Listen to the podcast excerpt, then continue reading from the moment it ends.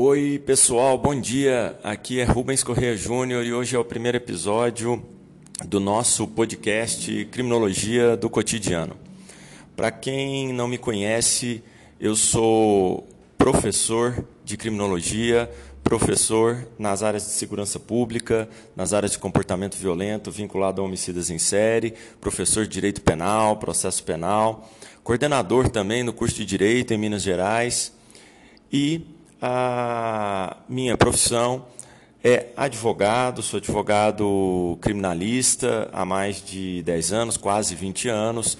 Sou pós-graduado em penal e processo penal, sou pós-graduado em criminologia, sob um viés da psicanálise, e sou também mestre pela USP em enfermagem psiquiátrica. Perfeito? Sou palestrante nas áreas de comportamento violento ligado à criminologia e tenho muito orgulho de dizer que sou também escritor né, nas áreas de homicidas em série e tradutor nas áreas de psicanálise voltada a comportamento violento. Então, esse sou eu. Para quem quiser me conhecer mais um pouquinho, pode acessar aí o, o Google, nosso blog e descobrir um pouquinho mais do que a gente faz. Esse podcast hoje é o primeiro episódio. Nós temos a intenção aqui de trazer a criminologia de uma maneira descomplicada, de um bate-papo mesmo, sempre em meia hora, para que você escute no carro, em casa e tenha uma ideia de como a criminologia te impacta e como o comportamento violento pode acontecer e quem são, né, as pessoas que são acometidas aí tanto como autor quanto vítimas de atos também de violência. Vamos falar, é óbvio, de séries que tratam do assunto, vamos falar de filmes, vamos falar de reportagens, vamos fazer críticas e elogios a todo o material que trata ou é, faz uma reflexão sobre comportamentos, ok? Eu espero que vocês gostem, eu espero que vocês tenham uma ideia bem é, grande da criminologia e, pe, espero também que não seja tão cansativo né, os nossos podcasts, porque a intenção aqui é mesmo bater um papo e que seja descontraído e que seja interessante, ok? Então, é, hoje, como é o primeiro podcast, eu vou começar explicando um pouquinho da criminologia dessa ciência, dessa, dessa matéria né, que hoje cai muito em concurso e está sendo mais falada, mas que durante muito tempo viveu à sombra do direito penal, viveu à sombra do processo penal. Primeiramente, é importante falar que a criminologia, na acepção da sua palavra, ela quer dizer o estudo do crime, né? A logia tem um significado próximo de estudo e a crimino tem um, uma aproximação a criminoso. Então nós temos essa ideia que criminologia é o estudo do criminoso. No entanto, hoje esses objetos eles foram totalmente expandidos, né? E nós não falamos mais só isso da criminologia, não limitamos mais a criminologia a apenas esse foco de estudo. A criminologia, na verdade, estuda hoje não só o criminoso, como o crime os, a vítima e também o controle social como é, um todo, certo? É muito importante falar que a criminologia hoje também não é mais uma, uma ciência é, totalmente vinculada ao direito penal, muito pelo contrário, ela é uma ciência totalmente autônoma. Mas muita gente que está em casa, muita gente que está acompanhando esse nosso podcast, deve estar tá se perguntando, Rubens, mas quando surgiu a criminologia? Né? A criminologia surge é, recentemente ou ela é uma criação de milênios? Olha, para responder essa pergunta, é importante entender que o crime ele existe desde que os homens começaram a andar de maneira ereta sobre a terra nós temos, uh, nos mais antigos documentos, uh, exemplos, provas e reflexões sobre comportamentos violentos que atingiam eh, terceiros. Então, o crime, esse sim, existe desde que o mundo é mundo, certo? Mas a criminologia, esse estudo científico desse comportamento, é um fenômeno recente. Ah, é difícil né, uma ciência ter uma data exata de criação, mas a criminologia, nesse caso, tem. A data exata que vocês vão encontrar nos livros é 1876. Né? No final aí do século XIX, nós tivemos um livro que se chamou, anotem aí, O Homem Delinquente, de um autor, de um médico, que se chama Cesare Lombroso. Então, essa data é conhecida por muitos como a data oficial da criação da criminologia.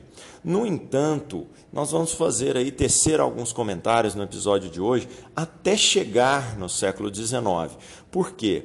Porque a ciência, a criminologia pode ter surgido tardiamente, mas a curiosidade sobre o estudo do crime, a curiosidade sobre os homicidas, sejam eles em série ou não, sempre existiu. Do mesmo jeito que os homicidas não surgiram com o Jack Stripador em 1888, é, a criminologia ou a preocupação com o crime também não surgiu apenas em 1876. Então, voltando ao passado né, da nossa humanidade, nós temos em Crotona, por exemplo, na Grécia, seis séculos antes eh, de Cristo, nós temos ah, comprovações que alguns filósofos, alguns pensadores da época já refletiam totalmente sobre a questão do indivíduo, né, dele ter ou não é, uma predisposição ao cometimento do crime. Você vai ver, amigo ouvinte, que o, a questão do biodeterminismo ela vai permear a criação da criminologia lá em 1870. No entanto, essa ideia ela não é inédita do homem e ela sempre acontece, certo? É importante falar isso porque muita gente acha que o professor Lombroso, que eu já citei aqui, ele criou a ideia de biodeterminismo, mas não é verdade. O homem, desde que nós nos entendemos enquanto é, seres racionais, ele sempre se preocupou em ter uma comprovação que algumas pessoas nasciam violentas. Em Crotona, então, houve, ah, durante um período, por alguns pensadores, a dissecação de animais e a tentativa de estudar os cérebros das pessoas, tendo em vista a, o, o estudo, desculpa, da do comportamento, se o comportamento violento envolvia né, alguma é, variação, alguma diferença no cérebro dos animais, ou seja, se um animal violento ele teria alguma diferença cerebral com relação ao animal não não violento, ok? Então, ah, esse estudo, na verdade, permeou toda a Grécia antiga. Embora muita gente acredite que a Grécia se dedicava apenas aos pensamentos filosóficos, nós temos nos grandes pensadores também que vieram depois aí dos pensadores de Crotona, nós tivemos a ideia, nós tivemos a preocupação com o comportamento violento. É, se vocês forem acompanhar o amigo ouvinte, é, pensadores famosos como Platão, como Aristóteles, né? e aí pegar também todo esse período de três, quatro, cinco séculos antes de Cristo, nós temos sim uma, uma ideia nos livros desses pensadores de crime, de como o crime se realiza e de uma preocupação de quais são as origens desses crimes. Um dos exemplos que nós podemos citar é o próprio Platão e também o Aristóteles, que em suas obras, né, eles descrevem os crimes contra o patrimônio, principalmente o roubo, e dentro dessa descrição, eles chegam a lançar várias teorias sobre o porquê que os indivíduos cometem crimes.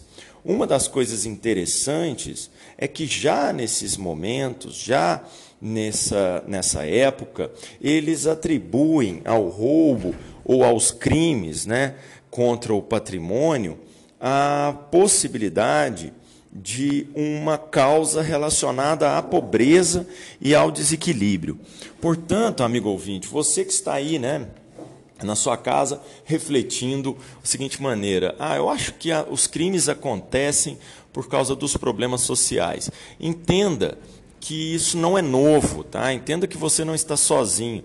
Entenda que até mesmo Platão chegou a discorrer sobre essa situação de maneira muito contundente, tá? Aristóteles também, dentre outros. Então, é, continuando, o Platão, ele inclusive afirmava nesse sentido que o ouro do homem sempre foi o motivo dos seus males. Portanto, é, no livro A República, nós temos uma demonstração que os fatores econômicos e sociais são verdadeiramente desencadeadores dos crimes. É uma ideia que foi depois é, revisitada por sociólogos no século XX, certo? Mas que não havia nada nesse sentido de ineditismo, uma vez porque que Platão mesmo chegava a afirmar que fatores econômicos e sociais podem causar crimes. Platão, é, tudo leva a crer, que não tinha essa ideia é, à toa.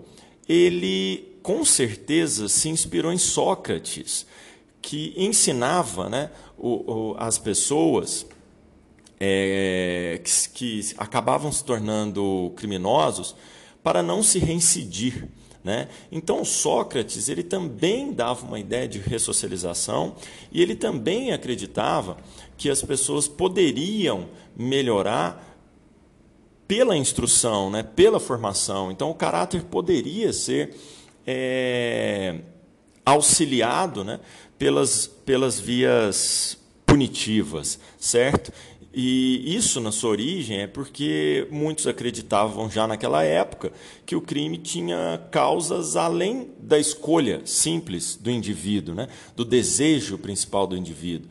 Ou seja, o crime não é só uma escolha, eu quero ou não quero cometer crimes, mas sim nós temos uma série né, de motivações que levam à potencialização da violência.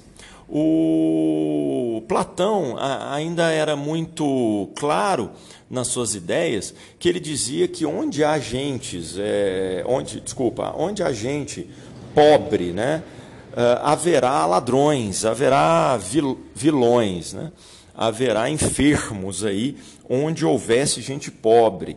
Ah, embora essa ideia soe uh, como uma ideia preconceituosa, e, e ela acaba sendo, é óbvio, mas na época ela representou um avanço por ligar né, a desestruturação social ao cometimento do crime. Coisa que hoje, em 2020, nós temos uma dificuldade de, de aceitação dessa, dessa ideia, não é isso? Alguns ainda acham que o crime é apenas uma escolha pessoal ou o crime é apenas uma coisa patológica. Né? Então temos que um pouco é, nos distanciar dessas ideias mais, é, mais restritas, mais limitantes à reflexão, certo? Nós temos, é, durante então esse período, uh, de séculos antes da era cristã, nós temos uma questão também com relação à pena. A pena, até Sócrates acreditava no valor de ressocialização, mas outras pessoas, evidentemente, acreditavam no caráter punitivo né, dessa, dessa pena.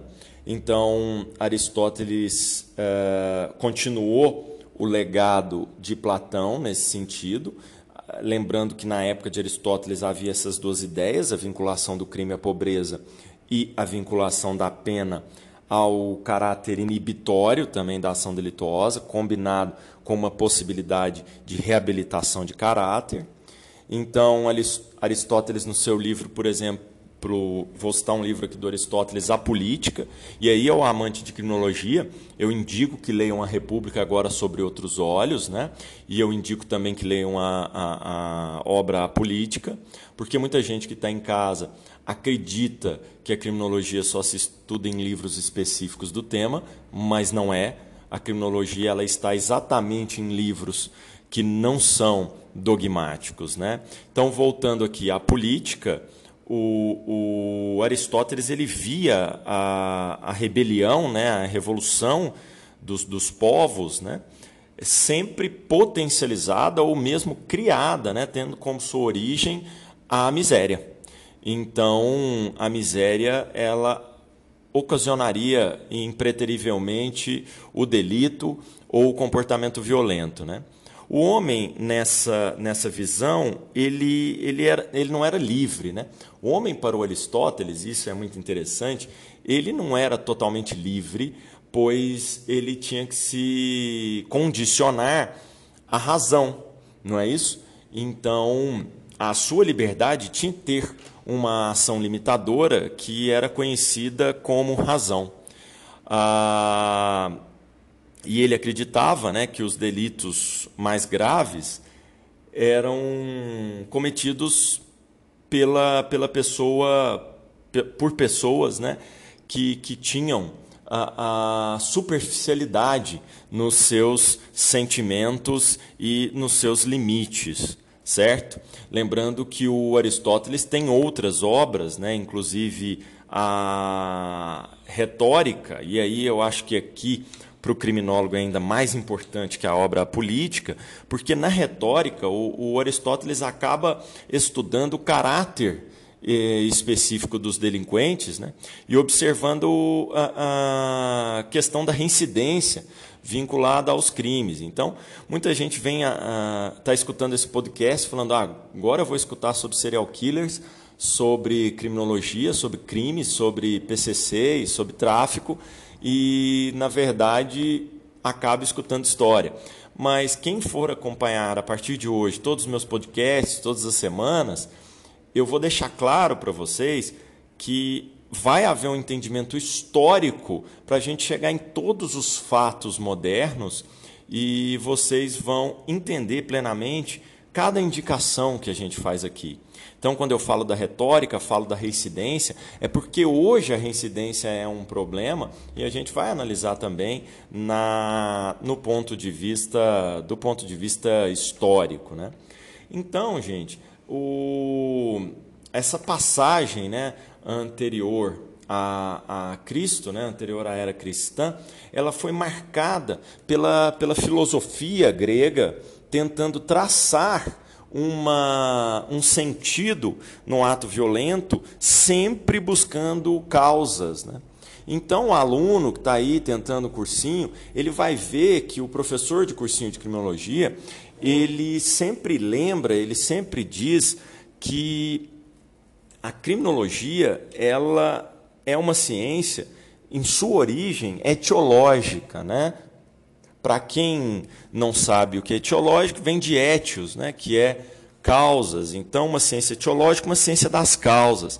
Mas saibam, essa busca de causas, meus jovens, ela não é nova, certo? A busca de causa, ela é impreterível no sistema humano, a, a nossa necessidade na natureza humana de buscar sempre as causas para ah, as ações. Lembrando, então, que os gregos já pautavam o estudo do comportamento violento a partir das causas e não necessariamente se preocupavam com as consequências.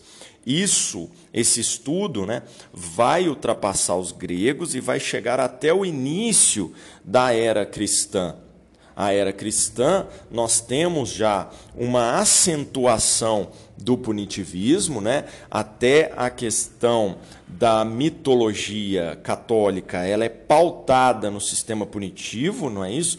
Nós temos com a figura de Jesus Cristo, né? Uma punição muito grave, muito gravosa, e a gente sabe ali que as punições são extremamente cruéis, então há uma mudança, vai haver uma acentuação das penas, uma acentuação na crença né, que a dor pode levar ao melhoramento do indivíduo. E aqui, neste início, há um abandono, pelo menos inicial, da ideia de ressocialização que foi ventilada por Sócrates, né? que foi é, subliminarmente trabalhada por Aristóteles. Então, nesse início da era cristã, nós temos o que a gente até fala um limbo sobre o estudo dos crimes que ficam ah, abandonados. Mas aí o estudo da criminologia volta, volta em outra época, volta um pouquinho mais para frente. Quando? Gente, é, o momento que a criminologia, pelo menos é, o que eu costumo chamar de criminologia primitiva, né? porque a criminologia como ciência, mais uma vez, só vai existir no século XIX, mas a criminologia primitiva, ela volta a ter uma importância na Idade Média. Né? Para quem não sabe, a Idade Média é aquele período que vai do século V ao século XV, é um período relativamente curto, se você for pensar há quanto tempo o ser humano está é, permeando o planeta Terra, mas é um período muito longo na perspectiva histórica pela quantidade de coisas que aconteceram. Né? A Idade Média ela é tratada também por alguns como uma idade das trevas, né? uma idade da escuridão. Por quê, gente? Porque do ponto de vista penal, ela realmente foi uma idade das trevas, uma vez que nós abandonamos totalmente qualquer indício né, de pensamento, qualquer indício de reflexão sobre o crime e abraçamos né, as soluções mais é, cruéis e, e, a tortura né, se tornou uma política ainda mais recorrente do que tinha no passado. Então houve um abandono total das possibilidades de estudo do crime em contrapartida, houve uma acentuação na, no estudo e na, como eu vou dizer assim, no desenvolvimento dos modos de tortura, certo? Então, essa época da Idade Média, conhecida também por ser uma idade feudal, foi marcada pelo cristianismo, né? E o cristianismo ele tem um aspecto da sua ideologia principal, né, da sua ideologia oficial, que é uma ideologia pautada, pelo menos na Idade Média, ela foi pautada né, no castigo né, e na redenção pelo castigo físico. Então, nesse momento, nós temos uma confusão aqui da pena com o castigo divino, ou seja, o homem acabaria aplicando um castigo, mas tendo como objetivo a melhora espiritual do, do, do seu paciente, né? daquele que sofria a tortura, certo? Ah, óbvio que a nobreza, né, nessa época feudal, acabou se juntando a, a igreja, juntando seus interesses e consolidando uma série de leis que foram leis bastante impactantes, que acabaram culminando, isso já no fim da Idade Média, com é, leis que estabeleceram de maneira total e, e restrita a questão da Inquisição que vamos com certeza tratar de maneira mais acurada na próxima aula, vinculada às atitudes violentas. Né? É, então, nós temos aí uma Europa tomada né, por, um, por uma ideia de crime como pecado, certo? Um direito penal considerado é, direito penal do terror, com punições cruéis, né? e com torturas. Lembrando aqui que a tortura e a crueldade não eram uma espécie simplesmente de pena, de punição, mas sim é, era uma espécie de método investigativo, ou seja, as pessoas eram torturadas antes de serem consideradas culpadas, então não acontecia delas serem é, torturadas apenas quando definitivamente temos uma ideia de, de culpa, uma ideia de condenação. Então, a tortura ela foi democratizada, a tortura foi potencializada, e nessa época nós tivemos pensadores, mesmo com todas essas questões ah, ruins, né, essas questões obscuras, nós tivemos pensadores que, que lutaram contra, contra isso impreterivelmente. Né? Um desses pensadores que a, que a gente sempre lembra foi São Tomás de Aquino. Né? São Tomás de Aquino, que é, nasceu né, em 1225 na Itália e morreu em 1274 também na Itália. Ele teve formação na Universidade de Paris, na Universidade de Nápoles. E São Tomás de Aquino, no, no início então da Idade Média, ele preconizou, né, em, em, nos seus livros, principalmente na Suma Teológica, ele defendia algumas questões de excludente de ilicitude. Né?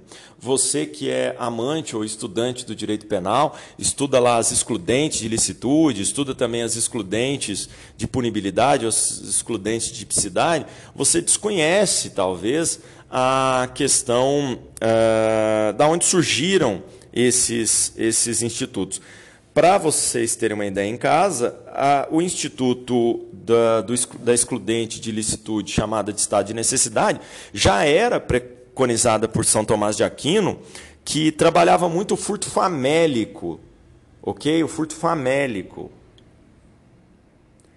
Então, o que é o furto famélico? O furto famélico ele é aquele furto pelo estado de necessidade conhecido como a fome. Né?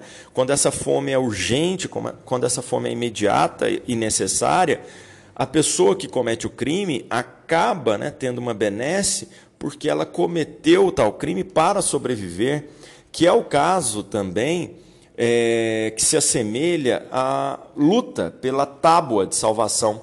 Você que está em casa e não imagina o que é isso, é aquela história do Titanic, por exemplo, né? o Leonardo DiCaprio, junto com a atriz Kate, eles estão em cima de uma de uma porta e um deles vai morrer para que o outro sobreviva. Né? Se ali nós temos um crime e um mata o outro para sobreviver, isso é considerado estado de necessidade. E parece que esse critério é um critério muito novo, é um critério recente, mas não é. O Santo Tomás de Aquino usava um, um, um pensamento muito semelhante para falar exatamente do furto famélico. Outra, questão, outra pessoa ligado a principalmente, né, a Igreja Católica é o Santo Agostinho, né? Nós estamos falando de, de um pensador de de um pensador, né, de 1200, né? E aí agora estamos falando de um pensador de 354, né, depois de Cristo. Esse já uh, falecido na Argélia. É notório que o Agostinho foi muito influenciado por Platão, por Aristóteles, né, por Mônica de Hipona, mas essa, essa influência levou ele a fazer um, uma, uma, um raciocínio, uma ideia uh, da pena de Italião, né, uma crítica da pena de Italião. Para quem não sabe, a pena de talião significava a justiça dos injustos, né? mais ou menos. Era olho por olho, dente por dente. Mas para Santo Agostinho, essa pena deveria ser. Uh, a pena, desculpa, deveria ser uma medida de defesa social e contribuir para a regeneração do culpado, né? Uh, e não para infligir a dor e o medo, mas sim para tentar a punição e o exemplo.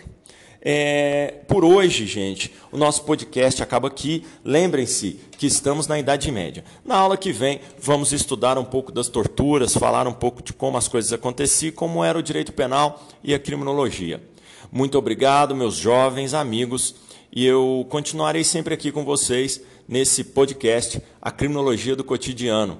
Nós vamos de séries a serial killer num dia só e sempre debatendo as coisas mais interessantes. Um abraço e até mais.